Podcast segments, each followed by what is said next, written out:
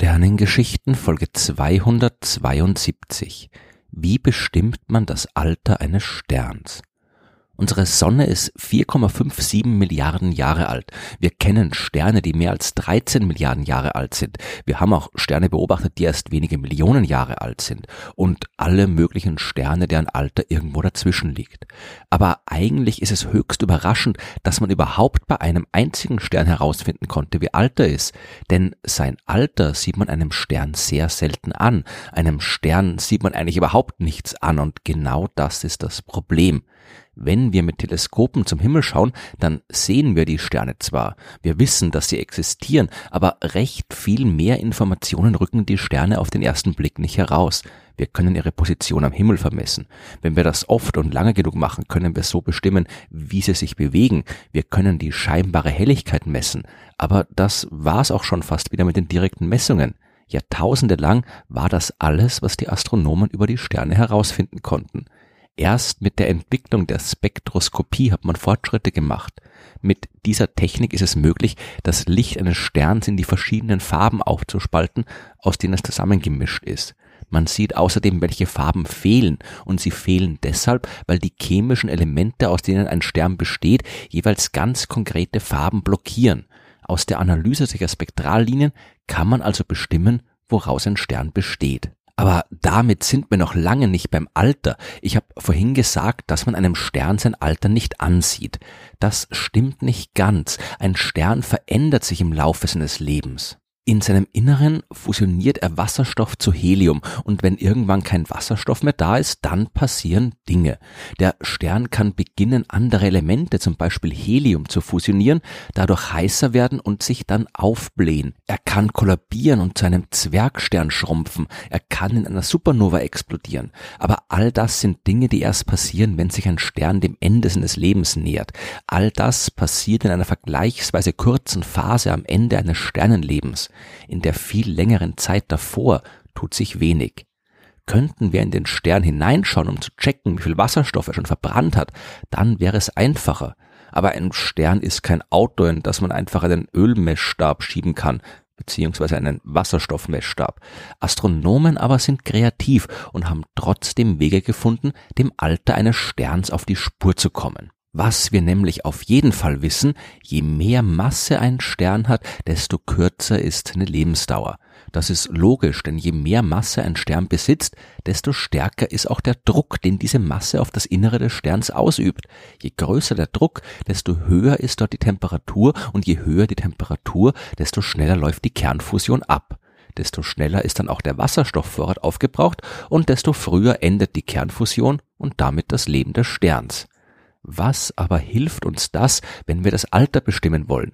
Es hilft uns genau dann, wenn wir nicht einen einzelnen Stern betrachten, sondern viele auf einmal, wenn wir Sternhaufen betrachten, also die großen Ansammlungen von Sternen, über die ich in Folge 60 der Sternengeschichten schon mehr berichtet habe. Die Sterne in einem Sternhaufen, die entstehen alle zum gleichen Zeitpunkt. Also natürlich nicht exakt alle in der gleichen Sekunde, aber wenn in der riesigen Gaswolke, aus der sich so ein Haufen bildet, ein Stern entsteht, dann löst dieses Ereignis auch weitere Sternentstehung in der Nachbarschaft aus und der Prozess setzt sich fort, bis aus der riesigen Wolke ein großer Haufen voller mehr oder weniger gleichalter Sterne geworden ist. Auf die paar Millionen Jahre Unterschied, die es da vielleicht gibt, soll es uns jetzt nicht ankommen. Die Sterne sind also entstanden und leben ihr Leben. Die Sterne haben aber alle unterschiedliche Massen. Die Massenverteilung ist bei der Entstehung zufällig. Man wird in einem Sternhaufen also sehr leichte Sterne ebenso finden wie sehr schwere und alle Massen dazwischen. Obwohl alle Sterne zum gleichen Zeitpunkt entstanden sind, werden sie ihr Leben zu unterschiedlichen Zeitpunkten beenden, je nach Masse. Wenn wir jetzt alle Sterne eines Sternhaufens betrachten, können wir nachsehen, welche Massen sie haben.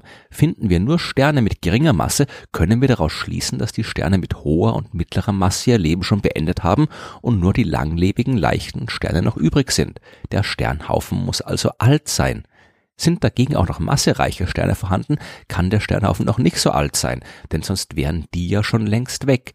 Das Alter des Sternhaufens ist aber identisch mit dem Alter der noch vorhandenen Sterne, denn sie sind ja alle zur gleichen Zeit entstanden. Mit so einer Analyse kann man also das Alter von Sternen in Sternhaufen ziemlich gut bestimmen. Aber nicht alle Sterne sind Teil eines Sternhaufens und bei diesen anderen Sternen ist die Altersbestimmung so richtig knifflig. Hier muss man sich wirklich anstrengen. Eine Methode, die man verwenden kann, trägt den schönen Namen Gyrochronologie und genauso kompliziert wie das klingt, ist sie auch. Sterne rotieren ja um ihre Achse. Sterne sind aber keine Festkörper, sondern große Kugeln aus Gas. Unterschiedliche Bereiche rotieren daher unterschiedlich schnell.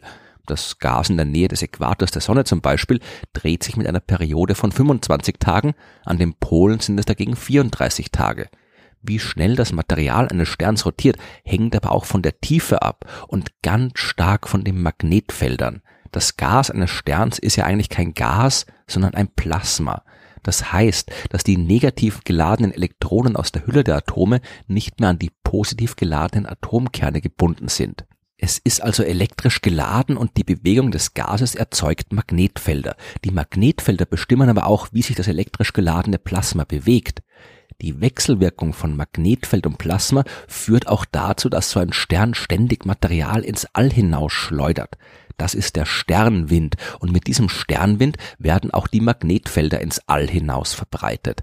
Man kann sich das ein wenig so vorstellen wie Fäden, die um den Stern gewickelt sind und die durch den Sternwind abgewickelt werden und sich immer weiter vom Stern entfernen, bis sie irgendwann abreißen.